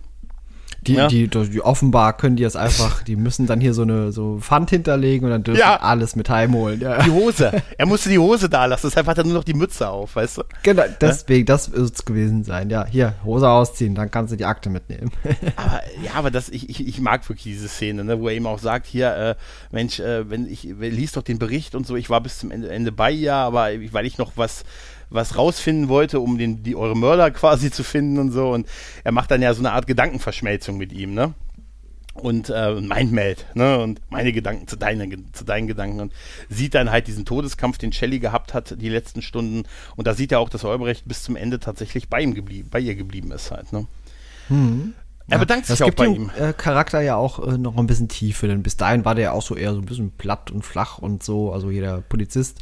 Ja. Aber äh, finde find ich gut ja. Ich finde die überhaupt schön, gefallen. die Szene. Ich finde auch schön, ja. was Eric Draven sagt, so mit, er sagte, es sind immer, weißt du, bei ihr ging's, waren es oft so die kleinen Dinge und man, man denkt vielleicht, die sind trivial, aber weißt du, nichts ist trivial. Ne? Und äh, das, das ist so eine schöne Szene und auch, wo er dann rausgeht und, und Albrecht zu ihm sagt, willst du jetzt wieder im Nichts verschwinden? Eigentlich wollte ich durch die Tür raus. Und er, er, geht auch ja. durch die Tür raus. Ja, ja, das genau. finde ich total toll, weil es mit dieser Erwartungshaltung spielt halt. Ne? Aber man muss sagen, ich finde das einen sehr menschlichen Moment, den die beiden da haben. Ne? Ja, auch, schon, auch den Moment, wo er sich das Foto ansieht von ihm und seiner Ehefrau und er sagt, von seiner Frau, also und er sagt, ja, hat nicht funktioniert. Ich glaube, das war doch die Polizistin, oder? Die auch auf dem äh, im Revier mit ihm da geredet hat, oder? Oh, jetzt, jetzt. Äh, Meine ich schon. Ich, ja, äh, Meine ich habe ihn jetzt nur einmal gesehen. Ich glaube, da ist mir nicht, ist mhm. mir manches auch ein bisschen entgangen, ja. Ja. Naja, auf jeden Fall ist der Pfandleier dann auch bei Top Dollar, der berichtet ihm halt davon, dass, sie, dass die Krähe kommt, um sie alle zu holen und so. Und wie macht man das als guter, verrückter Anführer? Man dezimiert einfach erstmal weiter seine eigenen Leute und er tötet ihn halt auch mit einem, ja, mit so einem, mit, mit einem langen Schwert. Ne? Mit einem Degen im Prinzip, ne? Ja, das in den Hals und dann noch ein paar Mal reingeschossen. Ja. ja, auch ehrlich gesagt, das ist wieder mal so dieses wie, wie dumme Bond-Bösewichter, wenn du schon merkst, da ist irgendwer auf der Jagd nach dir, würde ich doch meine Leute zusammenhalten irgendwie, oder? Also, und ja, nicht ja, den, nächsten, den Überbringer. Außerdem, was für eine Botschaft sendest du, wenn du immer den Überbringer schlechter Nachrichten tötest? Irgendwann sagt dir doch keiner mehr, was wenn es scheiße läuft, oder? ja. Also, wie läuft's denn da draußen? Ja, ja, Waffenlieferungen in den Iran? Ja, ja, ja, sagen wir, es ist in Ordnung. Weißt du? Ja, als der Typ da saß, äh, dieser Pfandleier, da wusste ich auch, ah, okay, mit dem ist auch gleich äh, vorbei. Ja, er macht sich halt, äh, sein Fehler ist dann, dass er halt auch die Klappe nicht halten kann. Eigentlich das, was er auch bei Eric Draven gemacht hat. Ja, also, ja der kann einfach den Hätte der einfach halten, die Schnauze ja. gehalten, hätte, er, genau, hätte Eric ja. nicht diesen coolen Spruch machen können. Gut, dann hätte er wahrscheinlich die Hütte trotzdem abgefackelt. Aber äh, da hört er ja auch nicht auf und sagt, du und deine verrückte Psychoschwester. Weißt du, ne? Ja, ja. Alarm, Alarm. Da habe ich gesagt, du willst es doch nicht, du willst doch nicht überleben halt, ne? Ja, ja, ja der, der legt es eindeutig drauf an. Ja. genau, genau, genau, genau. Dann sind wir auch schon bei T-Bird, der halt im Auto von Eric Draven erwischt wird. Der, ne, da gibt es eine Verfolgungsjagd mit der Polizei, ne, und äh, er wird dann von ihm im selbigen Auto festgebunden und auch mit zelebriert, also mit Panzertape genau. und dann wird, fährt er los und kriegt dann noch so, so eine Sprengung, so eine Sprengung quasi mit rein und er explodiert äh, quasi beim Sprung in den Hafen. Und auch das ist wieder eine zum Thema Gewaltdarstellung total, er zelebriert das halt total. Ja? Weißt du, er hätte ja, ihn ja einfach auch erschießen so. können. Weißt du, ja, einerseits wird in diesem Film sehr exzessiv mit Schusswaffen gearbeitet, aber dann macht er es ja wirklich wie so eine, ne, wie so ein Zell er will auch, dass sie ihn erkennen. Das, das merkst ja, du ja, auch. Er ne? genießt das richtig, ja. Und das finde ich auch so ein bisschen schwierig. Ja, das, genau, er, er, genießt es. Das ist, das ist so ein bisschen das, genau, ähm, ja. ja. Ist immer schwer, bei so, bei so einer Story mit einer, selber mit so einer Moralkeule zu kommen. Davon, davon lebt ja der Film, von dieser ganz krassen Rache, ähm, äh, Rache-Geschichte. Aber es ist natürlich schon so ein bisschen, hm, der Moment, wo er ihn auch erkennt und sagt, hey, du bist, bist doch, du bist doch tot. Das ist die echte Welt und Tote kommen nicht zurück. Das, das sagt er ja so quasi mantraartig dann, als er in seinen fährt halt, ne? Ja, ah, ich muss sagen, ich weiß inzwischen jetzt auch, äh, ich meine raus äh, so ein bisschen, ja, kristallisieren, warum der Film für mich nicht so richtig aus dem Potte kommt. Und zwar ist er ja hier, äh, Eric Draven, The Crow, ist ja eigentlich komplett unverwundbar. Der wird zwar immer wieder hier getroffen, mhm. scheint auch ein bisschen zu schmerzen, aber ja. er ist ja, ja, also die Gegner, beziehungsweise die er da umbringt, die haben ja auch keinerlei Chance. Und eigentlich hätte das vielleicht noch, man hätte ein bisschen mehr rausholen können, wenn er nicht so 100% unverwundbar gewesen wäre oder nicht so schnell abheilt wieder. Du meinst, es ist das Superman-Problem? Ja, genau. Also ja. er ist einfach zu stark und die Gegner haben mhm. einfach null Chancen gegen ihn, zumindest ja, bis zu also zumindest, ja. zumindest diejenigen, die ihn, die wirklich dafür verantwortlich, also naja gut, zumindest die, die es ausgeführt haben. Ne? Das genau. stimmt natürlich schon. Ja, seine Kräfte sind da sehr ambivalent irgendwie. Er, er kann irgendwie sich Geistes verschmelzen mit mit Albrecht. Er kann, äh, er kann offensichtlich Leute entgiften. Ne? Und er kann, was, was ist das für eine Zusammenstellung gewesen von den Mächten der Ewigkeit? Also, also, du bist unverwundbar und schnell wie ein Geparde oder entgiften. Äh, ja, vielleicht gibt es da so ein einarmiger Bandit, der einfach so drei zufällige Fähigkeiten wirkt, der, äh, wirft der raus. Ja, aber stell mal, vor, stell, mal vor, genau. stell mal vor, Kai, dir passiert sowas, du kommst zurück und bist einfach nur ein, ein, groß, ein hervorragender Zuhörer. Ich weißt bin du? ein wunderbarer Zuhörer, ganz genau. Und kannst ja. Äh, perfekt Kaffee kochen. Weißt du? Kaffee kochen und Fingernägel schneiden. Ja, das ja, würde ich aber sagen, dann haben sie dich aber reingelegt bei der Zuteilung der Kräfte. Weißt? Ja, aber, aber, das kann ich besonders gut. Also das geht ruckzuck. Ja. Richtig, richtig. Schön ist tatsächlich, dass Dala aus der ganzen Sache ein bisschen was gelernt hat, weil Dala ist ja plötzlich, also, ne, Sarah wacht in ihrer Wohnung auf und wir wissen ja, sie ist bei den, bei den Dravens quasi geblieben, weil, ähm, äh, ja, weil ihre Mutter halt drogensüchtig war und nie Zeit für sie hatte. Und die macht ihr nun plötzlich Frühstück und sieht auch deutlich äh, abgeschminkter, aber auch nicht mehr so fertig aus. Halt, ne? Ja, Zumindest komplett entgiftet, innerhalb von kürzester Zeit, ja. Also ja, nicht ja, nur das Gift wurde rausgezogen, sondern die Sucht gleich mit. Schnell entgiften. Stimmt, du hast recht. Es geht ja nicht nur um die. Er kann nicht nur entgiften, er kann auch entsuchten. Genau. Ne? Ja, ja, ja, das ist super. Und Sarah weiß irgendwie, dass da was äh, halt nicht stimmt ne? und äh, geht nochmal in die Wohnung, äh, die immer in die zerstörte Wohnung, da findet sie auch noch die Katze und ruft quasi nach Eric. Ne? Es gibt ja, sie hat ja so, ne, der Typ, der sie auf der Straße gerettet hat, dann das, was ihr ihre Mutter erzählt hat und alles, ne? Und ähm, ne, sie kommt da irgendwie drauf und äh, ruft ihn quasi halt und will aber schon aus der Wohnung rausgehen und da taucht er plötzlich auf. Auch so, auch filmisch sehr geil dargestellt mit der, mit der Sonne, die aufgeht und dann siehst du seine, ist sie beim Gehen, sieht sie ihren Scha seinen Schatten und er steht an dem Fenster und, und äh, umarmt sie und sagt, ich, ich war, war, doch immer für dich da, so nach dem Motto. Ja, das ist sehr, sehr ikonisch. Ja. Sehr. Ja, schon. Ja, ja. Ähm, ja, auf jeden Fall zwischendurch ist, ähm, hat, er hat ja jetzt eigentlich nur noch Funboy zu jagen. Ne? Er hat zwischendurch, gibt es ja auch die Szene, wo Eric Draven auf dem Dach Musik spielt. Das ist auch eine sehr ikonische Szene, das sage ich sehr oft in diesem Film, aber es ist einfach so, wie er da über den Dächern steht und dann so schön ein bisschen paar Rockgriffs macht und so. Und am Ende, wie sich das so für einen Rockstar gehört, den Verstärker und die, äh, ja, und die Gitarre zerschlägt. So, so muss das sein, ja. Genau, genau, genau. Mittlerweile ist äh, in, dem, ähm, äh, in dem Hauptquartier der Bösen, da ist unten ein Rockclub was ich irgendwie geil finde. Das ist, Funboy wohnt über der Kneipe und der Böse über dem Rockschuppen. Ne? Top Dollar wohnt über dem Rockschuppen, da ist Funboy angekommen. Funboy erzählt, der war ja dabei, als T-Bird starb, ist ihm ja auch nachgefahren und so. Der hat, die haben sich ja nur getrennt, weil er noch ein paar, paar Biers und ein paar, ein paar Biere und ein paar Snacks holen sollte. Und ähm, ist dann halt reingegangen ähm, äh, und sagt halt, ja, jetzt wird er mich holen. Und er hat gesagt, ja, ich hab, äh, äh, musst mir irgendwie helfen. Und Top Dollar zieht halt seine gesamten Leute jetzt halt zusammen. Ne? Ja, auch Tony Todd ist ja dann wieder sehr äh, präsent so im letzten, ja, letzten Teil des Films.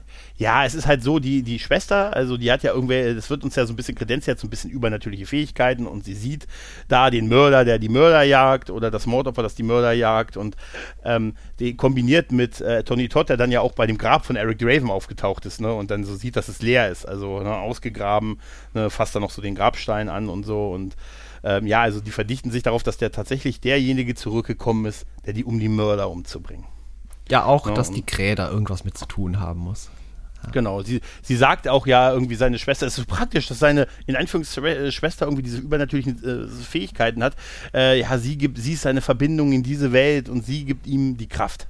Ne? Es gibt eine Figur in dem Comic, die auch ursprünglich in dem Film sein sollte, der Skull Cowboy. Es gibt auch, äh, äh, es gibt auch eine, eine Szene auf der Blu-ray, wo man da sieht, dass damit was gedreht wurde, aber sie haben die Figur dann aus dem Film rausgelassen.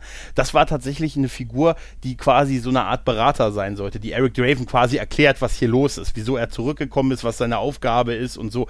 Ich muss sagen, ich glaube, die wäre auch, die wäre nicht nötig, die wäre wirklich nicht nötig. Man versteht es auch so, oder? Ja, versteht man auf jeden Fall auch so. Ja. Ich glaube auch Eric hat das verstanden. Auf jeden Fall hat Top Dollar ja seine ganzen Leute zurückgeholt äh, und hält eine, eine fantastische Rede von den Typen, die alle, das ist so geil, mit den ganzen Waffen, Drogen, der ganze Raum ist voll, ne?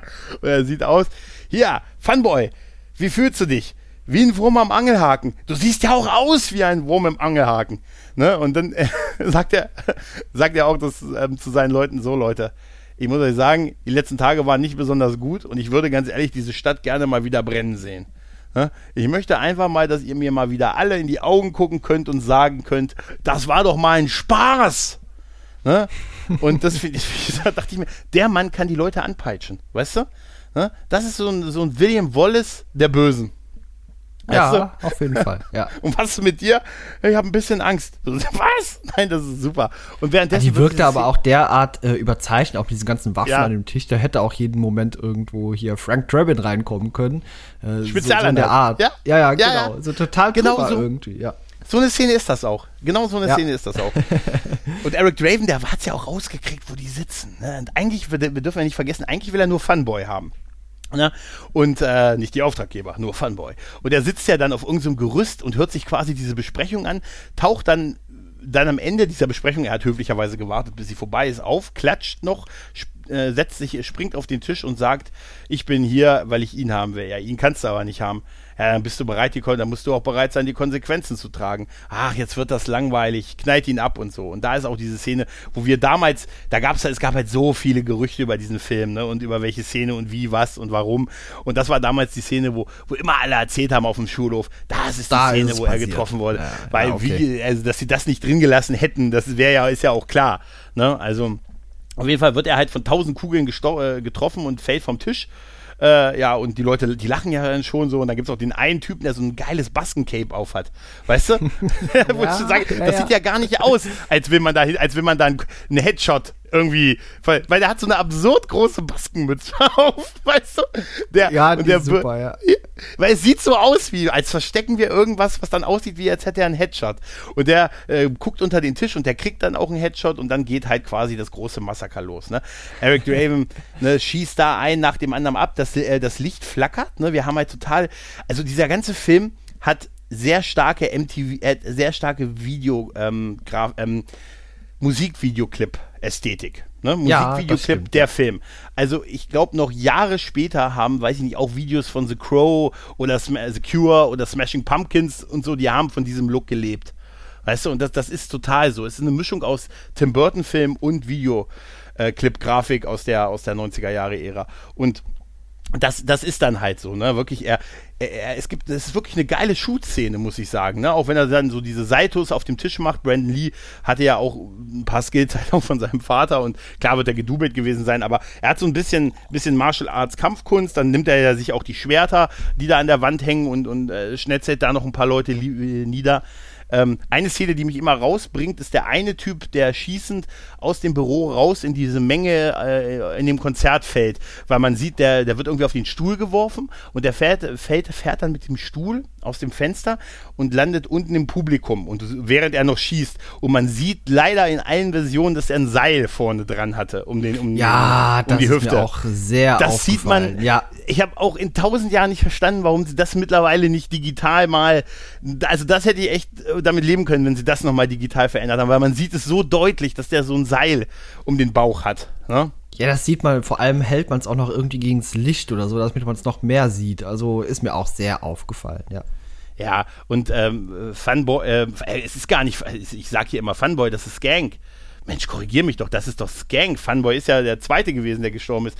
Es ist Skank. Und der, den findet er dann quasi auch noch unterm Tisch, nachdem er da alle getötet hat. Top Dollar ist mit seinen Top-Leuten abgehauen.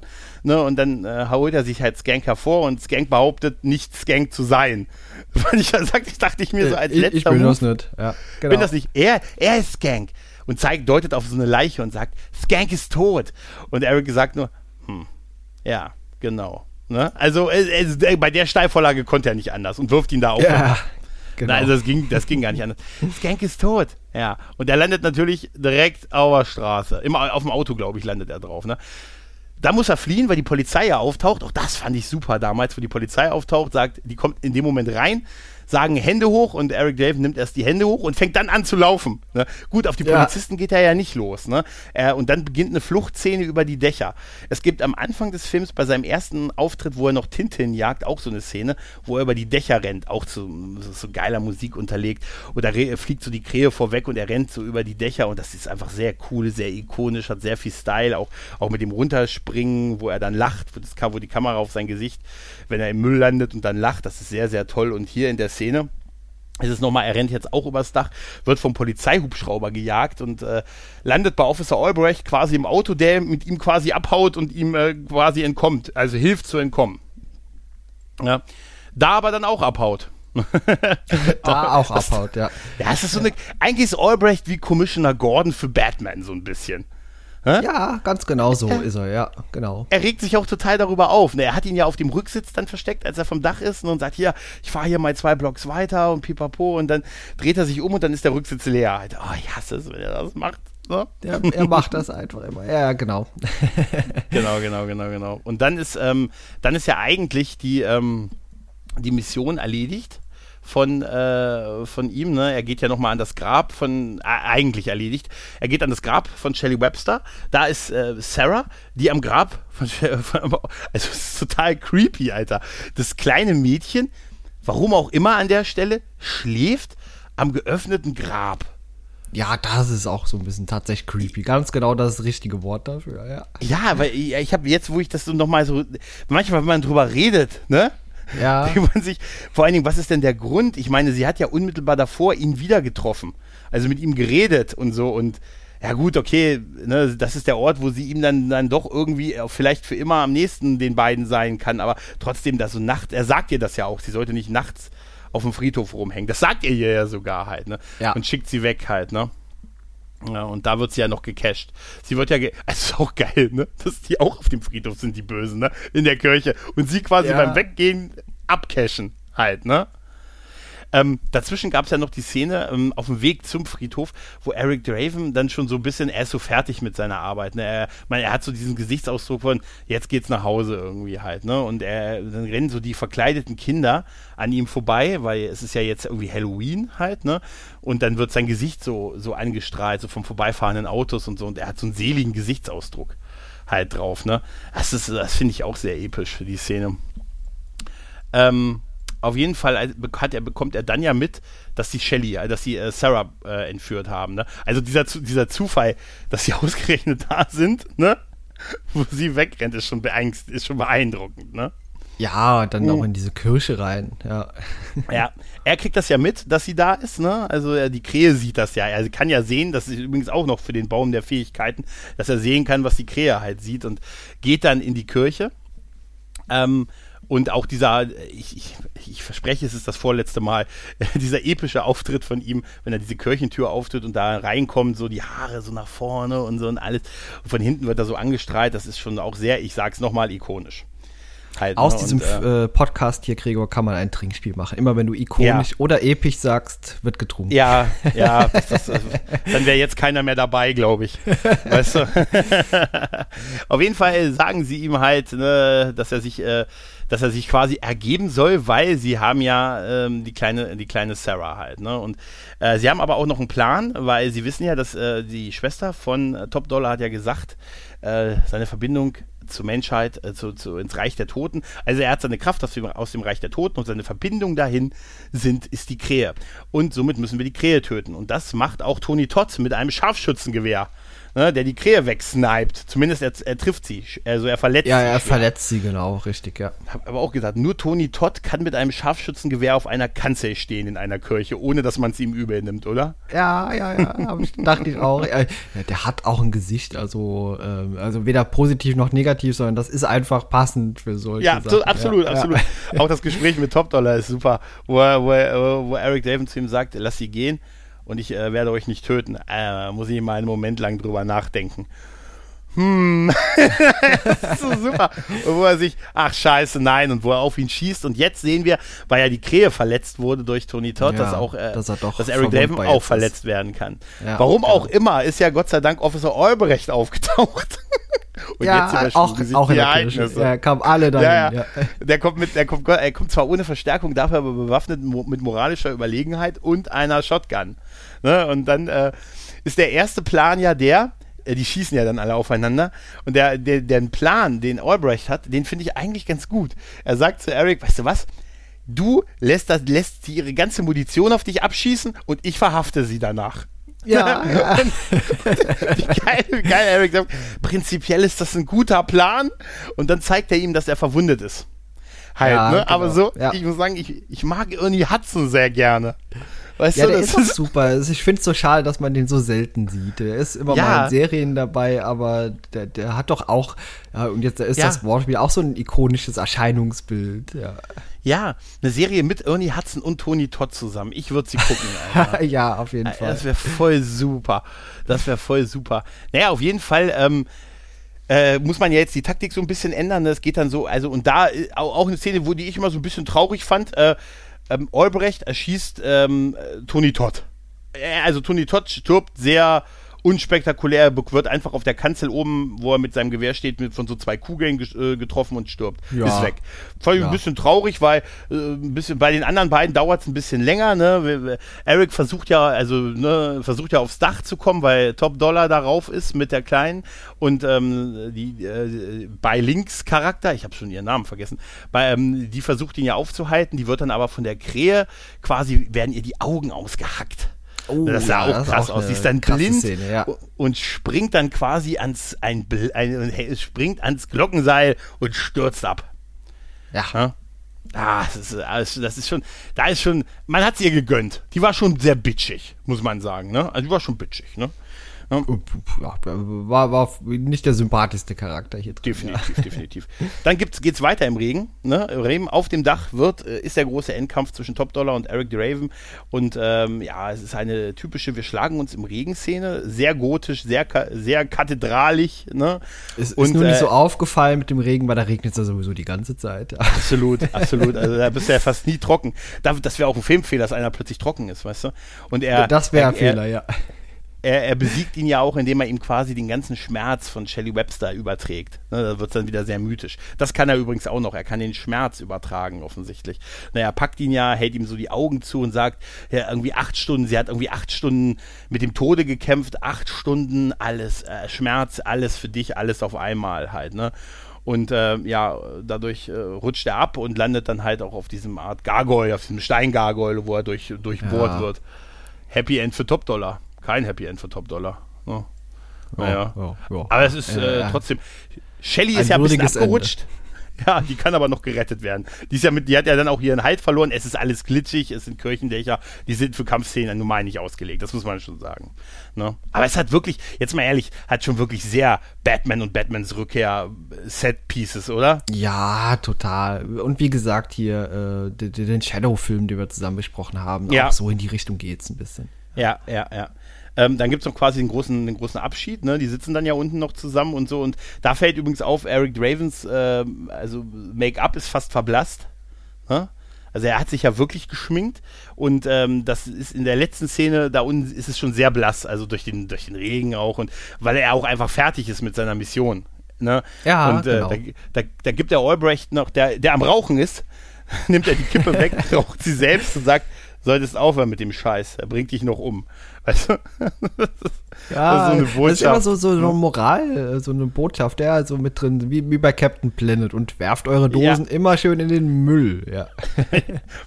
ich möchte immer, ich möchte, ich finde immer noch die Idee super Management-Tipps von Orko. Weißt du? Was wahre Freundschaft bedeutet. Ja.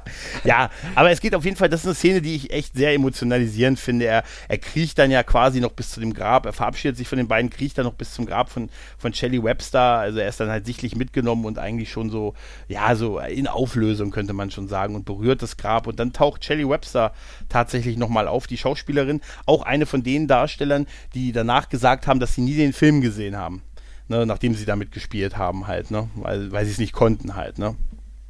Ja, äh, ist in gewisser Weise nachvollziehbar. Ja. ja, es ist ein Trauma. Also es hat äh, ja, der Funboy-Darsteller, was heißt in gewisser Weise, ist es natürlich, ist es ein Trauma. Also gerade und bei, bei dem Funboy-Darsteller verstehe ich das total, als der auch gesagt hat, er hat sich das nie angesehen halt. Ne? Und ähm, ja, und sie, sie berührt ihn dann noch so quasi und dann, äh, äh ja, ist halt das Ende. Ne? Also die küssen sich dann halt noch. Ähm, und äh, ja, der Film ist im Prinzip vorbei ne? und endet mit dem Satz, mit dem letzten Flug über, äh, über die Stadt halt, mit, mit der Krähe, was auch sehr, sehr gut aussieht und äh, ne, mit, äh, mit dem Satz, äh, wahre Liebe dauert, so nach dem Motto, wahre Liebe dauert ewig und äh, ähm, manchmal kommt eine Krähe und pipapo und es endet mit dem Satz vor Brandon und Alyssa und Alyssa, Alyssa Hutton war die Verlobte von Brandon Lee, die ein paar, die wollten ein paar Tage nach, den, nach Ende der Dreharbeiten heiraten. Okay. Ja. Also es hört die, der, und den beiden und der Beziehung der beiden ist das quasi auch gewidmet. Halt, ne? Und hm. ja. Ach, ja, wie gesagt, die Story drumherum äh, ja, ist letztendlich interessanter, in Anführungszeichen interessanter als der Film, muss, muss ich leider sagen. Also wie gesagt, er hat gute Szenen, aber äh, die Sachen, die ich eben so ein bisschen ja, raus äh, mhm. habe, wie gesagt, er ist die ganze Zeit unverwundbar, die Gegner haben so gesehen keine Chance, deswegen ist es eigentlich nur ein äh, äh ständiger Szenenwechsel hier von äh, einer zur nächsten Racheszene und ja, das fand ich ein bisschen schade. Wie gesagt, insgesamt mhm. aber meiner Meinung nach trotzdem ein Film, den man mal zumindest gesehen haben sollte. Aber es ist auch kein Film, den ich mir jetzt irgendwie in der nächsten Zeit nochmal angucken werde. Was? Du willst nicht die ganzen Fortsetzungen plus die Fernsehserie mit mir besprechen?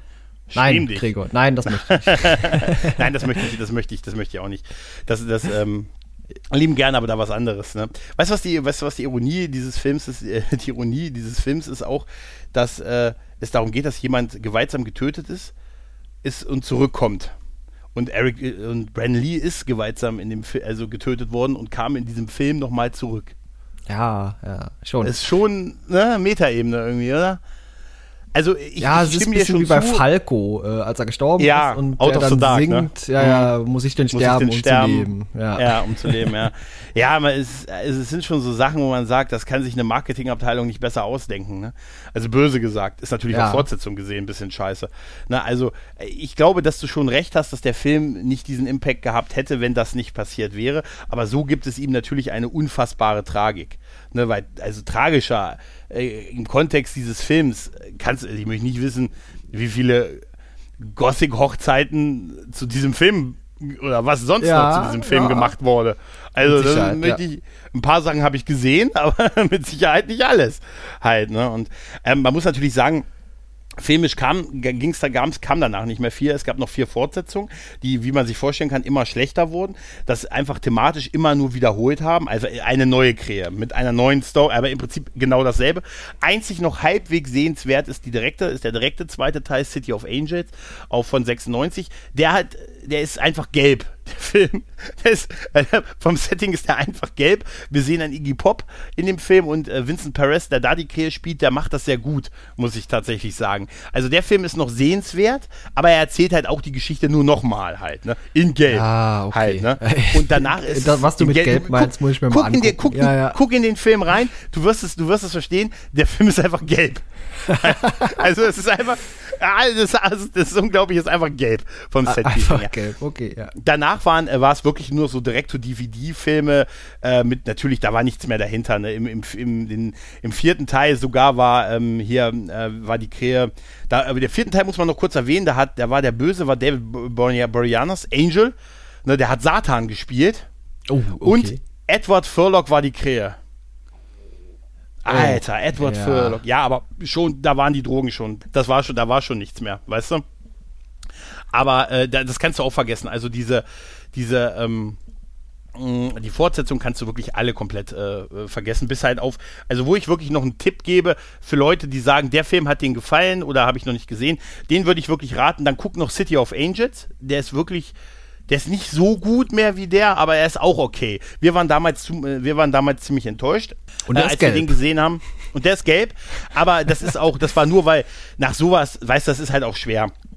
Das neu, eigentlich müsste man es wirklich ruhen lassen, weil das ist so eine abgeschlossene Story, was willst du da machen halt, ne? Ich weiß auch nicht, wie sie die anderen Fortsetzungen realisiert hätten, die angedacht waren. Eigentlich hatte er wohl für drei Filme unterschrieben, also ich weiß gar nicht, wie sie das hätten fortsetzen sollen. Er kommt zurück und rächt sich jetzt noch für Leute, die ihm vorher, weiß ich nicht, mit Arbeitsverträgen abgezockt haben oder so, weißt du?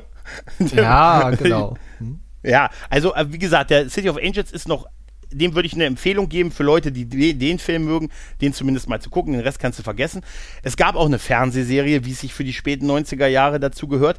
Witzigerweise hat in der Eric Draven die Hauptrolle gehabt und der, der wurde gespielt von Mark Dacascos. Mark Dacascos kennt man vielleicht Ah, noch aus ja, ja. Filmen Crying Freeman beispielsweise Ja, oder Pack der Wölfe.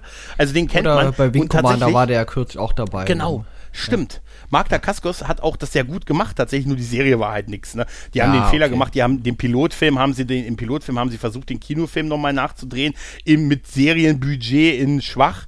Und die Se und die und danach war er eigentlich als Serie, was, da hast du gesehen, was willst du damit machen? Da hat er dann als Eric Draven im Nachtclub gearbeitet und hat halt hat halt ne, der örtlichen Polizei bei der Aufklärung von Verbrechen geholfen und konnte da das The Crow Gesicht quasi auch aufsetzen, so wie, weiß ich nicht, wie, wie die Vampire bei Buffy und Angel, die dann das Vampirgesicht aufsetzen kondten. Ne?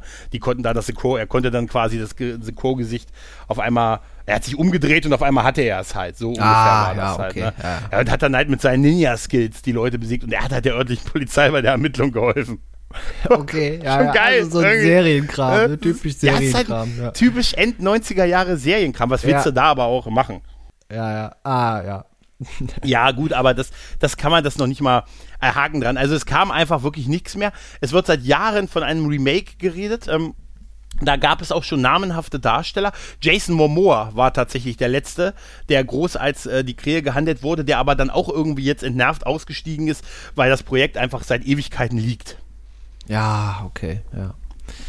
Und davor gab es noch einen anderen, Luke Evans. Der war davor der Typ, der die als die Krähe gesetzt war und der hat dann auch nach ein paar Jahren entnervt das Projekt verlassen, weil einfach es irgendwie nicht weiterging. Ne? Und ich, ganz ehrlich, ich glaube, den Film kannst du nicht nochmal machen, weil du wirst einfach der hat dieses tragisch ikonenhafte kannst du nicht normal generieren, ohne dass du jemandem was tust. Ja, Ja. äh, Gregor, was soll das eigentlich? Warum haben die keine neuen Einfälle mehr? Warum wird immer nur alles wieder neu aufgelegt und warum werden alte Titel zurückgeholt? Das ist doch oh, das ist ganz, ganz schlimme Entwicklung in den letzten zehn Jahren. Kann ich dir sagen. Also eine Vermutung ist die, sie haben die Rechte daran. Ja? Also sie müssen sie nicht irgendwo von irgendeinem neuen Autor irgendwas für viel Geld einkaufen, sondern sie haben die Rechte daran. Sie wissen, dass das funktioniert, die Geschichte.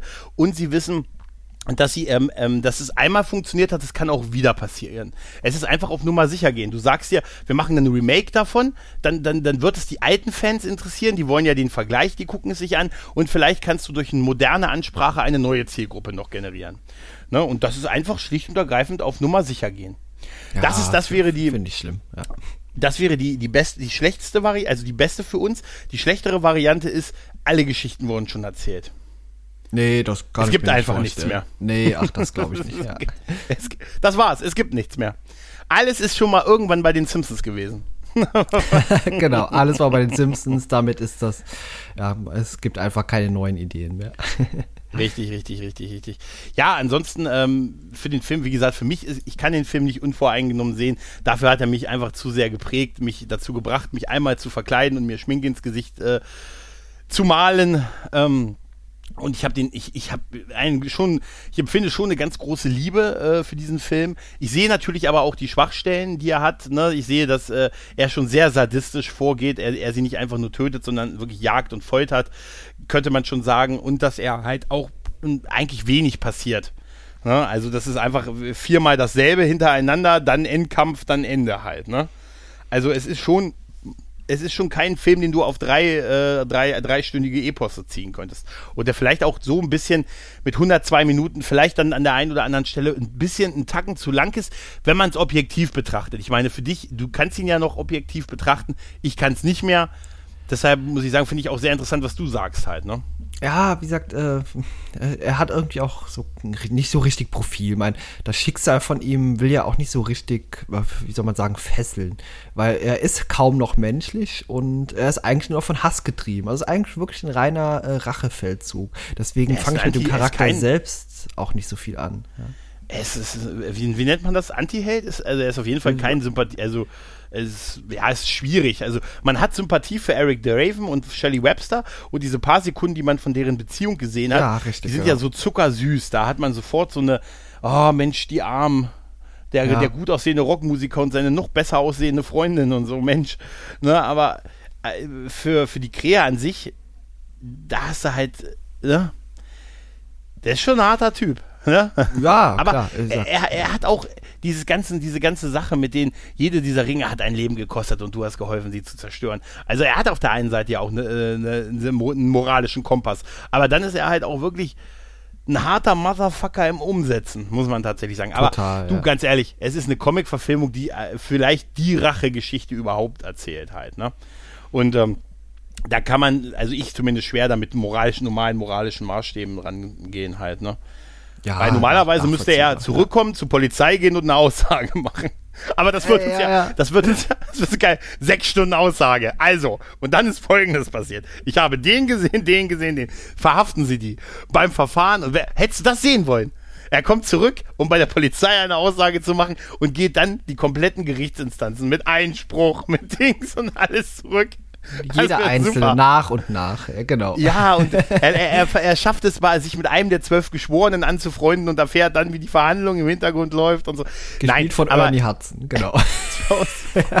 das wäre auch so super. Er kommt von den Toten zurück, um eine achtstündige, Ausführ um eine achtstündige Aussage in dreifacher Ausführung zu machen. Ne? Ja, das wäre super. Wunderbar. Nein, ja. einmal das, aber es ist natürlich auch so, äh, es wird uns ja auch im Film, es, es wird so angedeutet, dass die Polizei da auch wegsieht. Ne? Das ist ja gerade, was Albrecht ist, dass er sagt, ich habe zu sehr nachgeforscht, ne? habe intern Druck ausgeübt, weil ich wollte, die, die, ich wollte, dass eure Mörder gefunden werden. Also es wird ja so ein bisschen impliziert, dass die Polizei da auch korrupt ist und sich hat schmieren lassen und äh, oder es einfach den Leuten egal ist, so ein Stück weit, ne? Ja, also, dass er muss dann, er wird ja quasi nie selbst, ne? wird ja quasi in, das, in die Selbstjustiz getrieben halt. Ne? Ja, ja, richtig. Ja, wie gesagt, auch hier der Charakter Ernie Hudson, äh, muss ich sagen, ist für mich auch so mit äh, ja, der sympathischste irgendwie im Film. Hm, hm. Ich also, mag die Polizistenrolle, weil er scheint auch der einzige vernünftige Polizist zu sein. Ich glaube, genau deswegen ja. er hat, hat doch keinen Partner. Auch keinen Partner mehr, ja. Deshalb hat er auch keinen Partner. Aber ich muss auch, und, und keine funktionierende Ehe halt. Aber ich muss, ich muss wirklich lachen jetzt über dieses, er kommt von den Toten zurück, um eine achtstündige Aussage bei der Polizei ja, zu machen. und dann habe ich Das hätte man gesehen. als Serie umsetzen ja, können. Das hätte man als Serie und wirklich dieses gesamte Gerichtsverfahren ne, mit Anklage und so. Er, er, und er hat Madlock als Anwalt. Andy Griffith zu der Zeit hat ja, ihn ja, vertreten genau. vor Gericht und so. Ne? Sie sind also von den Toten zurückgekommen um dieses Verfahren. Ja. Ah, Okay. Hm. ja, gut, und da gesagt. hätte man, wie gesagt, eine Serie draus machen können mit zehn Folgen und in jeder Folge wird einer der anderen wird angeklagt. Ja, ja, ja. und äh, das wird dann, das, am Ende wird alles zu einem großen Hauptverfahren zusammengelegt gegen Top-Dollar gegen den Auftraggeber. Ganz weißt genau, ja. Und das, und das führt dann so zu Wirtschaftskriminalität und wo stecken die mit ihrem Geld überall drin und er ermittelt mit seinen Fähigkeiten. Weißt du, er entgiftet Mandanten, ne? so. Ja, so ein bisschen The Witcher, äh, wenn er äh, ja. Äh, ja, hier nachforscht, ja. Super, das wäre voll gut. Wir, wir designen gerade die bessere Serie, Gregor. naja, gut, sind die, die bessere Ideen? nicht. Ja. Äh, es, es wäre halt vielleicht der moralisch einwandfreiere Weg gewesen. Aber wie gesagt, es wird ja auch impliziert, dass die Polizei da eh nicht, äh, nicht auf der richtigen Seite steht. Ja, so ist es. Wie gesagt, ja. von mir gibt es äh, fünf von fünf Krähen aus der alten, aus der alten Liebe für diesen Film und auch jetzt habe ich ihn mir nochmal angesehen und ich, ich, mag ihn immer noch sehr, sehr gerne, aber ich glaube auch schon, dass du recht hast. Es gibt auch durchaus was zu kritisieren und der Film wäre ohne die Ereignisse, die tragischen Ereignisse um ihn herum wahrscheinlich nie dieser, dieser Kult, hätte nie diesen Kult-Impact bekommen, den er bekommen hat. Ja, hm? vermutlich ist es so, ja. Genau. Ja. Okay, dann, lieber Kai, bedanke ich mich bei dir.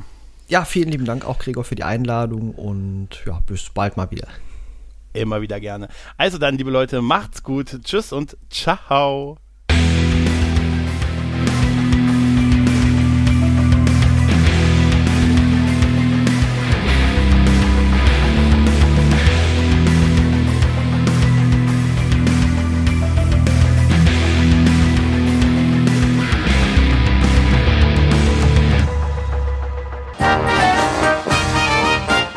Eine Produktion des Podcast Imperiums.